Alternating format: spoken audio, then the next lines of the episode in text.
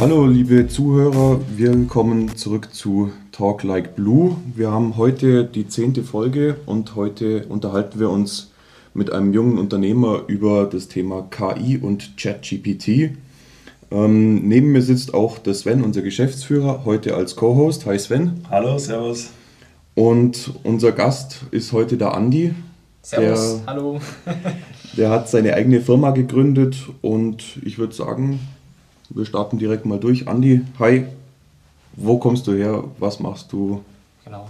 Ja, die Zuhörer, hallo, ich bin der Andi. Äh, ich bin äh, Gründer und Geschäftsführer der Titanum Technologies GmbH. Wir sind ein junges Startup-Unternehmen, das im Endeffekt KI-Komponenten im Bildungssegment zurzeit herstellt, hauptsächlich äh, im Bereich der Freitextvalidierung.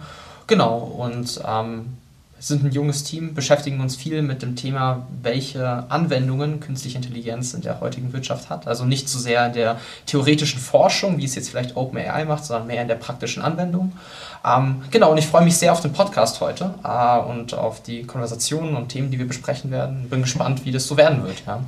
Das wird bestimmt sehr interessant, was du uns alles erzählen kannst. Ähm, Sven, hast du direkt vielleicht zum Einstieg eine kleine Frage? Ja, genau. Also äh aus welchen Gründen auch immer ist das Thema GPT ganz speziell jetzt seit drei, vier Monaten in aller Munde. Wir testen das auch. Auch unsere großen Konzernkunden geben ihren Mitarbeitern Möglichkeiten, damit rumzuspielen. Ähm, wir nutzen es teilweise, Stellenbeschreibungen zu optimieren, Internetseiten zu analysieren, Präsentationen zu optimieren, ähm, überall, wo sehr viel Text gebraucht wird. Ne? Aber ich glaube, da kratzen wir nur sag ich mal, an der Oberfläche. Bist du überrascht über den plötzlichen Hype von GPT? Ähm, wie geht ihr damit um? Äh, hilft das euch? Ist es kontraproduktiv? Wie, wie siehst du das, Andi? Ja, also der plötzliche Hype, äh, die 100 Millionen Nutzermarke war ja schneller geknackt als bei Facebook. Ja. Also ja, ich bin überrascht über den Hype. Ich bin überrascht, dass das mit einem einfachen Chatmodell passiert ist und nicht schon früher mit äh, anderen Modellen, die jetzt, sagen wir es mal so, vielleicht äh, neuere Probleme behandelt haben, wie das Generieren von Bildern. Ähm, aber tatsächlich ist es etwas, das ähm, von der Essenz so stark ist, also die Modelle, die wir im Endeffekt ähm, trainiert haben, sind schon so stark, dass es nur eine Frage der Zeit war, bis es die breite Öffentlichkeit mitbekommt. Ja? Ähm, und ähm, klar ist es natürlich so, dass man das äh, in vielen Szenarien anwenden kann. Ja? Also im Endeffekt ist es so, dass diese sogenannten Large Language Models überall, wo es um Sprache geht, einen signifikanten Mehrwert leisten können. Ja? Äh, sie sind trainiert mit unglaublich großen Datenmengen äh, und sind einfach ja, von Haus aus potenziell schlauer und besser darin zu formulieren als, als ein Mensch. Ja. Und so natürlich sehen wir das bei uns im Unternehmen auch. Also wir haben natürlich mit solchen Modellen schon jetzt vor diesem ChatGPT-Hype gearbeitet und kennen Anwendungsszenarien, kennen auch Grenzen. Ja. Äh, die gibt es selbstverständlich auch. Ähm, aber ich glaube schon, dass durch diese, sagen wir es mal, ähm, sehr intensive Öffentlichkeitsarbeit ähm, das ganze Thema jetzt in vor allem größeren Konzernen auch nochmal angerollt wird und dann auch nochmal hinterfragt werden wird, hey, wie sind denn unsere Prozesse ähm, und wie wird denn jetzt bei uns gearbeitet und welches Optimierungspotenzial sehen wir denn damit? Und da sind die Punkte, die du gerade angesprochen hast, natürlich äh, absolut, Ausschlag, absolut ausschlaggebend. Ja. Genau, also für, für, uns, für uns war es interessant, als ich mit Recruitment gesprochen habe, da war so der erste Impuls, Mensch, jetzt lasse ich durch GPT eine Stellenbeschreibung vorformulieren und äh, dementsprechend auf der Internetseite optimal platzieren. Und dann habe ich gesagt, und was machst du, wenn der Bewerber genau darauf auch seinen GPT-Account ansetzt und die perfekte Antwort macht? Dann unterhalten sich ja nur zwei Bots oder zwei KIs miteinander, aber du kriegst einen Menschen nicht. Siehst du da Chancen, Risiken oder sind wir da noch zu naiv, wie wir damit umgehen können? Also alles blind links da reinklopfen bringt es ja auch nicht, oder? Naja, also was macht denn so ein GPT-Modell, wenn du es äh, darauf, dazu aufforderst, eine Stellenbeschreibung zu generieren? Ja? Am Ende des Tages formuliert es ja die Eingabe, die du machst, in einer schönen Art und Weise aus ja? und ist dann in der Lage, natürlich äh, das Ganze ja, auszuschmücken. Ja. Aber am Ende ist es ja trotzdem so, dass du davor den gedanklichen Schritt gemacht hast und eine gewisse Eingabe getätigt hast. Ja. Ich möchte eine Stelle ausschreiben, die so und so aussieht. Ach ja, und übrigens für unser Unternehmen, zu unserer Kultur würden die und die Persönlichkeitseigenschaften gut reinpassen. Jetzt mach mal, ja, formulier das mal schön corporate-mäßig aus. Ja. Ähm, und genauso müsste dann auch ein Bewerber, der dann natürlich seine Bewerbung schreibt, sich auch überlegen, ja, was soll denn da eigentlich drinstehen, was im Endeffekt von mir zeugt. Ja? Und auf beiden Seiten sieht man dann das sogenannte Prompt Engineering, ja? also sozusagen die Fähigkeit, die KI so zu steuern, dass sie das macht, was sie halt machen soll oder was man von ihr erwartet. Ja? Und da sehe ich einen Punkt, wo die Menschlichkeit dann nicht verloren geht, sondern wo man die KI nur als Werkzeug einsetzt. Ja? Und klar ist dann sozusagen der ursprüngliche Kommunikationskanal, ja, also sozusagen der gesprochene oder geschriebene Text nicht mehr der gleiche, aber sozusagen die mentale Power, die dahinter steht, ist im Endeffekt immer noch die, dass man davor entscheiden muss, ja, was will ich denn eigentlich sagen? Ja? es ist nicht so, dass das weggenommen wird. Es ist nur in einem anderen Kanal. Also das beobachte ich auch. Ich schicke jetzt ab und zu mal E-Mails, die mir GPT vorformuliert und da sagen die Kollegen, das hast du doch selber nicht geschrieben. Ich sage, das stimmt. Und das ist auch so ein ethisch-moralischer äh, interessanter Aspekt dann zu beobachten. Stört dich das, dass ich jetzt eine KI oder ein, ein Programm dafür nutze? Es stört dich aber nicht, wenn ich eine Assistentin das schreiben lasse, oder? Also da merkt man, äh, wie unterschiedlich wahrgenommen wird. Ich sage, und letztendlich durch dieses Prompt Engineering muss ich ja in dem Fall jetzt GPT ihm eine Identität geben, auch einen, eine groben, sage ich mal, Richtung, was er wie formulieren soll, wo ein Schwerpunkt ist. Da ist ja schon viel von mir dabei. Äh, natürlich packt er das schöner äh, und auch strukturierter, als ich das schreiben würde. Aber letztendlich bleibt es ja mein Eigentum, weil ich muss nochmal drüber schauen und verifizieren, ist es das, was ich sagen wollte. Also ich sehe es eher als ein technisches Tool. Manche finden es super hier in der Firma, manche sagen, hm, das ist nicht mehr der Sven. Der schreibt normalerweise kürzere E-Mails und äh, ne, weniger ausführlich. Ich sage aber, was ist dir denn lieber? Dass du jetzt eine perfekt ausformulierte E-Mail hast, wo du genau weißt, was du machen möchtest, oder eine authentische E-Mail, wo du dreimal nachfragen musst. Ne? Also das ist auch, äh, sag mal, für uns jetzt äh, eine neue Lernkurve, äh, die wir so feststellen. Wie gehen denn deine Kunden damit um? Äh, ich kann mir gut vorstellen, wir sind Mittelständler, knapp 100 Mitarbeiter. Ähm, und als Eigentümer einer Firma würde ich mir sagen, muss ich da jetzt draufspringen? Was bedeutet das für mich? Werden Stellen überflüssig oder kann ich das ein, sage ich mal, einsetzen, um noch attraktiver für Mitarbeiter, Bewerber oder Kunden zu werden? Seht ihr da eine Chance, auf diesen Marketingzug aufzuspringen, der gerade hier durch Deutschland getrieben wird? Alles ist auf GPT heiß? Naja, wie du schon richtig gesagt hast, ähm, es ist ein Tool. Ja? Genauso wie man ähm, das agile Arbeiten auch als ein, ein Tool, ein Prinzip nehmen und betrachten kann. Man kann es anwenden oder man kann es nicht anwenden und es bringt Vorteile und Nachteile mit sich. Ja? Ähm, und ich bin der festen Überzeugung, dass es durchaus Auswirkungen auf die Wirtschaft haben wird. Ja? Dass vor allem im Marketing sich ein ähm, Fokuswechsel, ein Fokuswechsel stattfinden wird. Ähm, da es dann wahrscheinlich weniger um die Ausformulierung gehen wird, sondern mehr halt um das Aufarbeiten der Inhalte. Ich glaube nicht, dass das zwangsweise dazu führen wird, dass Stellen gekürzt werden, sondern eher, dass die Produktivität steigen wird. Ja? Und das ist meiner Meinung nach, kann mit Stellenkürzung korrelieren, wird aber wahrscheinlich mittelfristig sehe ich das noch nicht kommen. Ja? Ähm, so. Und ich glaube, dass man jetzt natürlich halt auf einen, auf einen Zug aufspringen kann, vor allem im Marketing, dass man sagt, hey, okay, wir verwenden diese Technologien, wir verwenden dieses Tool. Äh, ich glaube auch, dass man damit ähm, auch tatsächlich inhaltlich mehr liefern kann. Ich bin aber noch nicht davon überzeugt, dass das ein USP darstellen darf. Ja? Ähm, weil es zum einen etwas ist, das relativ leicht äh, repliziert werden kann. Das Prompt Engineering ist tatsächlich nicht so schwierig, auch für normale, sozusagen normale unausgebildete ähm, ja, Mitarbeiter. Ähm, ist ja, ChatGPT ist ja am Ende des Tages sozusagen für einen normalen Chat ausgelegt. Ja? Ähm, deshalb glaube ich nicht, dass es ein USP darstellen darf. Man kann es bestimmt im Marketing verwenden. Ähm, aber ich sehe da noch nicht so die ähm, große, den großen äh, Wettbewerbsvorteil, den man sich damit einkauft. Ja. Also was wir auch beobachten, ist kleinere Programmieraufgaben macht der anscheinend ähm, relativ fehlerfrei. Ich habe mir auch verschiedene YouTubes mal angeschaut. Ich will jetzt nicht auf die Beispiele eingehen, äh, das bayerische Abitur hat er nicht geschafft, dafür aber ein Medizinstudium in, in Amerika. Aber so einfache, sage ich mal, Programmieraufgaben, das scheint der relativ schnell und flüssig zu machen. Also siehst du da einen Wandel in der, gerade in der IT-Branche, dass gewisse Sachen automatisiert wird äh, durch solche künstliche Intelligenzen oder siehst du es auch eher als Tool? Wenn ich da ganz kurz einhaken darf, ähm, genau auf das wollte ich auch raus, auf das Thema Programmieren. Ist für mich als ITler auch relativ interessant. Ähm, ich, wenn ich darf, darf, würde ich deine Frage ein bisschen umformulieren. Und zwar, wie funktioniert es, dass der programmieren kann? Das wird mich interessieren. Das ist ungefähr die Frage, die du jetzt gestellt hast. Ein bisschen anders und technischer gesehen. Wie funktioniert das, dass ich ChatGPT sage, in dem Fall, hey, ich hätte gern Programm XY, das soll das und das können? Mach mal. Und du gibst ihm ja auch die Programmiersprache vor. Und ich gebe dem die Programmiersprache vor und dann, gut, und dann das Konvertieren in eine andere Programmiersprache, gut, das ist ja dann, das ist dann nicht mehr so heikel. Aber wie funktioniert es, dass der meinen Plaintext umformuliert in C von mir aus?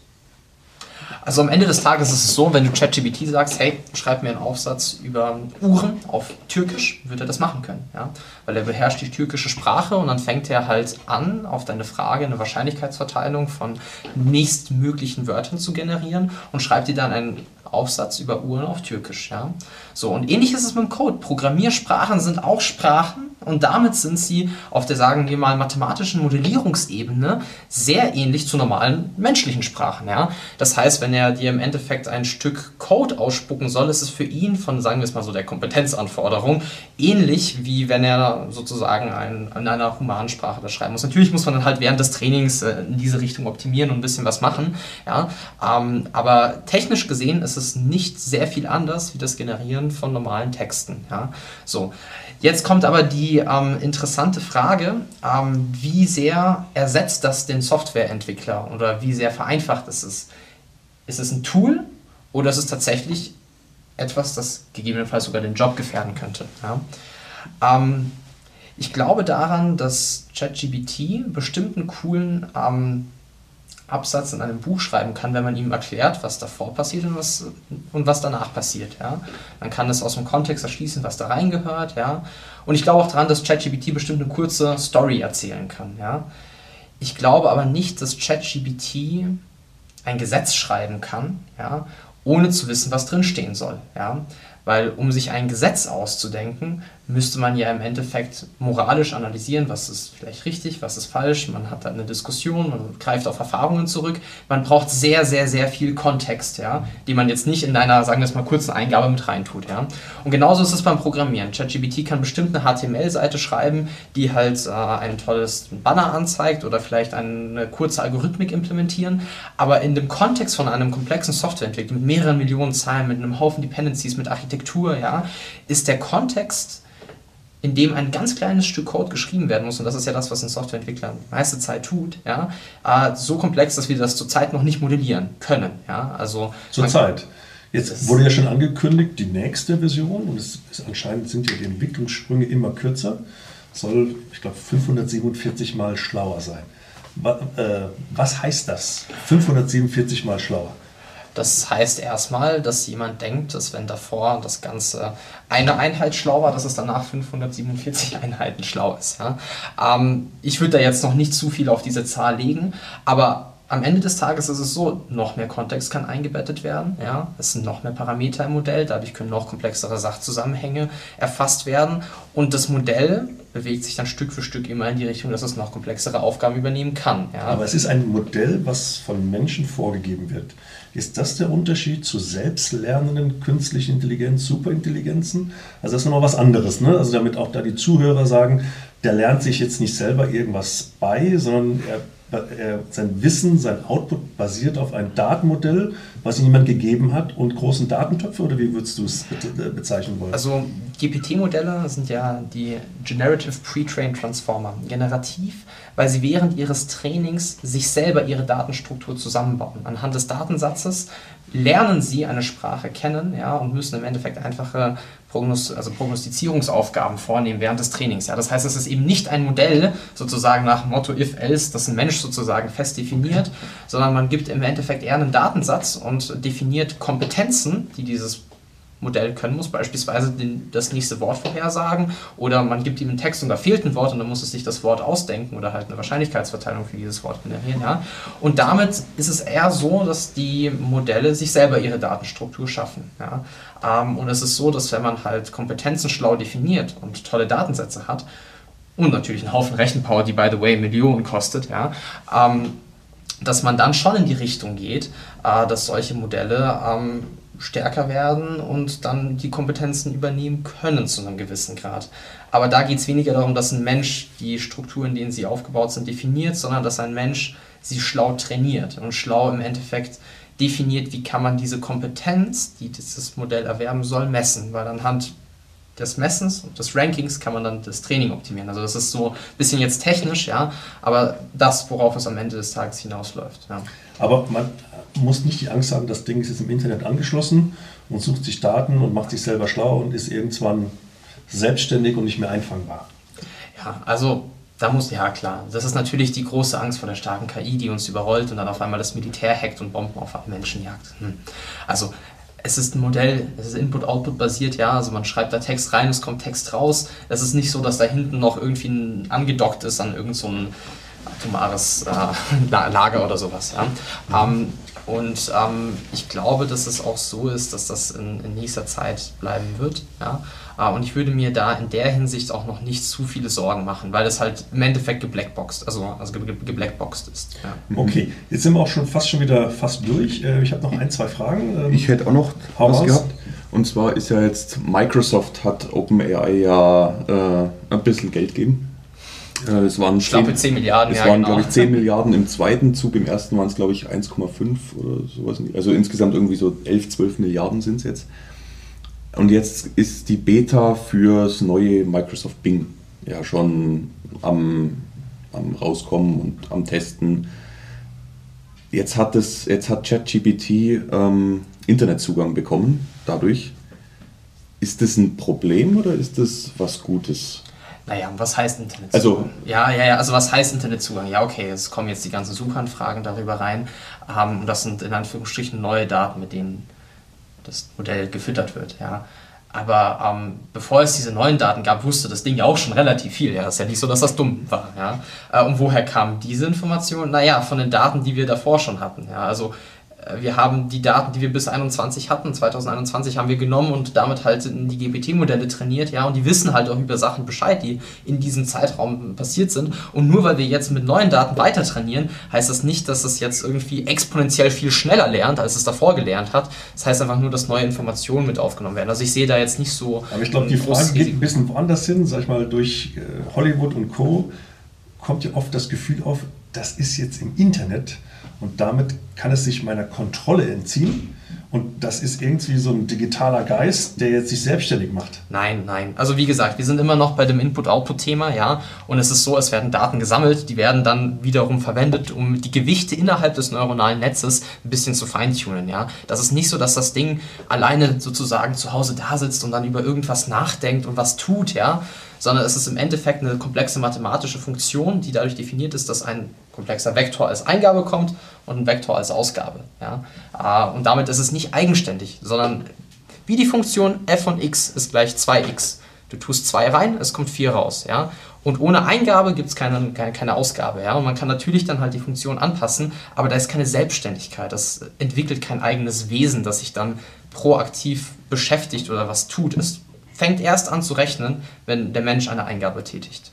Und was würdest du jetzt abschließend jungen Studierenden, dem normalen Angestellten und vielleicht Unternehmer an die Hand geben, als Ratschläge geben? Worauf sollen sie achten? Wo sollen sie sich darauf fokussieren mit diesem neuen Thema? Das ist eine gute Frage. Ich glaube, dass sie auch sehr generell ist. Ähm, es ist so, dass sich durch die Technologien, die wir entwickeln, wie es auch schon immer war, halt, ähm, dass neue Kompetenzen gefordert werden. Ja? Stichwort Prompt Engineering von vorher. Ja? Ähm, was ich, glaube ich, jedem empfehlen würde, ist ähm, erstmal die Angst beiseite zu legen, weil ich glaube, dass vor allem bei, auch bei, bei älteren Menschen da erstmal Ängste entstehen ja? und sich halt natürlich, wie bei allen Themen der, im Leben, ja, dass man sich offen stellt äh, und versucht, diese Technologien zu adaptieren, selber damit sich beschäftigt, erforscht und darüber nachdenkt, hey, äh, welche Schwächen habe ich, wo habe ich noch Potenzial, wo ich mir mit diesem Tool ja, helfen kann, besser zu werden. Ja. Und diese Offenheit ist, glaube ich, etwas, das sich so dahergesagt anhört, ja, aber das bei den meisten Menschen nicht da ist. Ja. Und ich glaube, dass wenn man sich da sozusagen ähm, ja, einfach öffnet und verwendet und probiert, dass man dann zum einen die Angst davor verliert, weil man sehr schnell auch die Grenzen sieht, ja, ähm, und zum anderen dann halt auch seinen persönlichen Output steigern kann. Also das ist das, was ich glaube ich empfehlen würde, echte Offenheit und nicht nur dieses vorgespielte, ja, ja, wir sind offen, sondern halt tatsächlich dann auch mal dran arbeiten und äh, ja, damit rumspielen. Das würde ich, glaube ich, jedem auf den, auf den Weg geben. Ja. Also machen wir ja auch schon teilweise hier, oder was, was habt ihr alles da reingehackt? Ich habe mir spanische Gedichte äh, verfassen lassen, gute Nachtgeschichten für meine Tochter äh, mit irgendwelchen Lieblingstieren, äh, E-Mails, PowerPoints. Einfach mal austesten, wie clever ist das Ding überhaupt und wie viel Input verlangt es von mir. Aber glaube ich auch so eine gesunde, äh, sage ich mal, hm, ja, Vorsicht zu haben. Nicht alles, was er ausspuckt, ist auch echt und richtig. Ja, klar. Sondern dass man das wirklich dann nochmal lesen muss und nochmal verifizieren muss. Ähm, genau, das ist also, ja, Wahrscheinlichkeiten im Output, aber ist nicht gottgleich zu sehen. Ne? Das ist Absolut. immer noch ein programmiertes Tool mit all seinen Macken, aber schon ein gewaltiger Fortschritt. Ne? Also das sehe ich schon. Ne? Also ich finde es ich beeindruckend. Ich habe das Ding äh, kennengelernt, da war es gerade drei Tage draußen. Ähm, und seitdem bin ich Feuer und Flamme sozusagen für das Gerät. Immer mit der großen Vorsicht, aber an sich, äh, je öfter ich es hernehmen kann, desto, desto glücklicher bin ich eigentlich dann, dass es das gibt. Technisch gesehen finde ich das absolut wahnsinnig. Ja. Du, da sind wir auch schon wieder durch. Äh, Andi, vielen Dank. Wir verlinken unter dem Podcast natürlich deine Firma, deinen Namen, deine Kontaktadressen, falls da noch irgendwie ein näheres Wissen abgefragt wird. Ansonsten vielen, vielen Dank. In die Runde, Tobi. Danke, dass wir dabei sein durften. Ich bedanke mich, dass ihr da seid. Und jetzt wünsche ich euch noch einen restlichen schönen Tag und sich. Super, Dankeschön.